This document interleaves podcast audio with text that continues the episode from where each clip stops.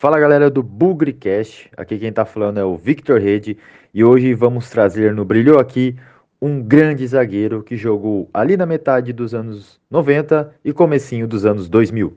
Mas antes de começar, já vou pedindo para você seguir o Bugrecast.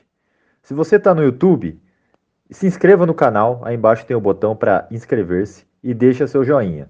Agora se você está no SoundCloud, Deezer, Spotify, iTunes, Apple Podcast, procure aí a opção de seguir. Assim você não vai precisar ficar procurando novos programas. Assim que a gente colocar, publicar um, um novo podcast, vai subir a notificação aí no seu celular e você vai ficar sabendo que tem um programa novo. E também siga a gente nas redes sociais: Facebook, Instagram e Twitter. Bugrecast, o podcast da torcida bugrina. Então, como vocês já leram aí no título do nosso podcast, Hoje vamos falar do Sangalete. Como eu disse, é um zagueiro muito importante ali no, na metade dos anos 90 e depois no comecinho dos anos 2000. Sangalete, que é de dois córregos, aqui mesmo do estado de São Paulo, e veio para o Guarani vindo do Juventus da Moca, depois do Campeonato Paulista de 95. Então ele chegou ali para a disputa do Campeonato Brasileiro de 1995, Porém, ele não teve muitas oportunidades, não teve muitos jogos. Foram apenas quatro jogos com a camisa do Guarani, sendo que jogou um amistoso. No ano seguinte, ele retornou para o Juventus para jogar o Campeonato Paulista, mas no Campeonato Brasileiro retornou para o Guarani e foi nesse campeonato que ele se consagrou com a camisa bugrina. Muitos de vocês sabem o que aconteceu nesse Campeonato Brasileiro de 96 que foi a brilhante campanha do Guarani. Muitos já se lembram do Ailton Queixada, que tem até um brilhou dele aqui, nosso Bugrecast, então você corre lá depois desse programa e escute também, porque eu falo bastante desse campeonato. Sangalete com Sorley formou uma zaga que praticamente não passava nada. Para vocês terem uma ideia, foi a melhor zaga do Campeonato Brasileiro. Em 23 jogos, o Guarani sofreu apenas 14 gols. Para vocês terem uma ideia aí, né? É uma média baixíssima de gols sofridos, sendo que nessa primeira fase o Guarani terminou em segundo lugar, tipo uma campanha praticamente perfeita. Chegou a ficar quatro jogos seguidos sem tomar gol, vários jogos é, não deixando né, a rede bugrina balançar.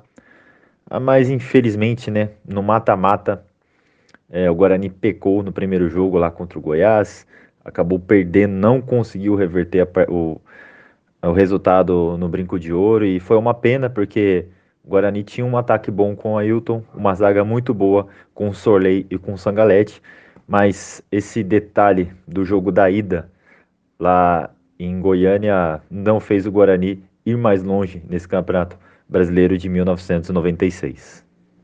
E ao todo, nesse Campeonato Brasileiro de 96, ele fez 20 jogos e marcou um gol. Depois dessa brilhante passagem no Campeonato Brasileiro de 96, Sangalete saiu do Guarani, fez a sua carreira e cinco anos depois, no Campeonato Brasileiro de 2001, ele retornou ao Brinco de Ouro. E nesse Campeonato Brasileiro, para mim, ele fez o seu gol mais importante com a camisa do Guarani.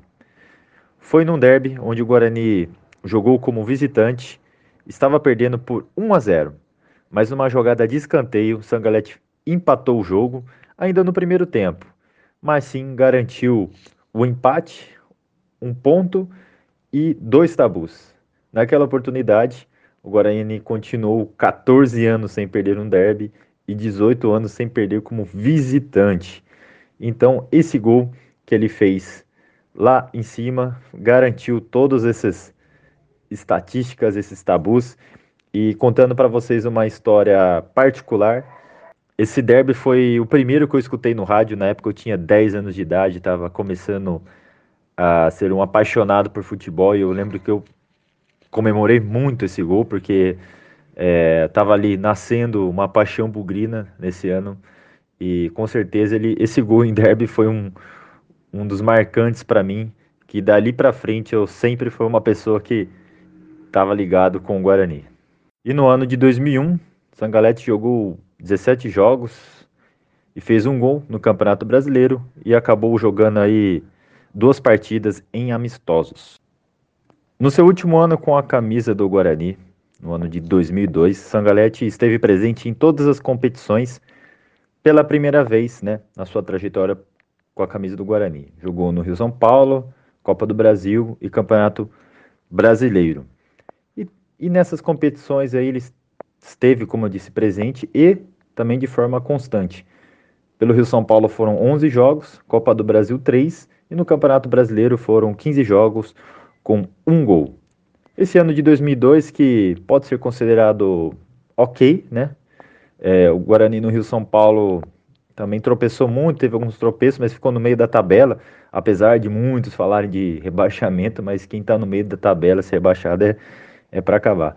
É, Copa do Brasil, o Guarani nunca foi muito além, terminou na segunda fase, e no Campeonato Brasileiro, o time tá, até estava entre os oito melhores, que era naquela época o, o G8, tinha um mata-mata, só, só que na reta final do Campeonato Brasileiro, o Guarani tropeçou demais, perdeu jogos, é, tipo, jogou praticamente fora a chance de jogar o mata-mata daquele campeonato brasileiro. E no total, da sua passagem, de todas as suas passagens pelo Guarani, Sangalete fez 73 jogos e 3 gols.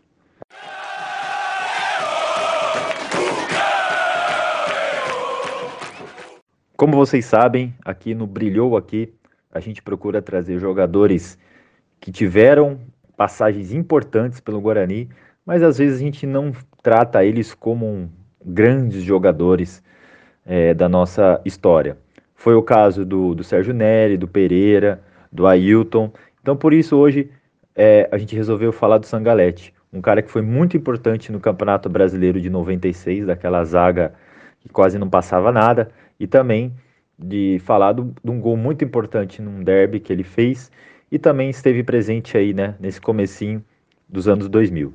E já aproveitando o gancho, eu já vou pedindo, se você está no YouTube, deixe aí nos comentários é, sugestões de jogadores para a gente tá, poder para a gente falar aqui no Bugcast e também é, deixe seu, seu recado também nas redes sociais, tanto no Twitter, tanto no Instagram, tanto no Facebook, que a gente sempre lê os comentários, porque é muito importante essa interação de nós aqui com vocês, que são o público fiel do Bugrecast. Eu espero que vocês tenham gostado. Um grande abraço e até a próxima.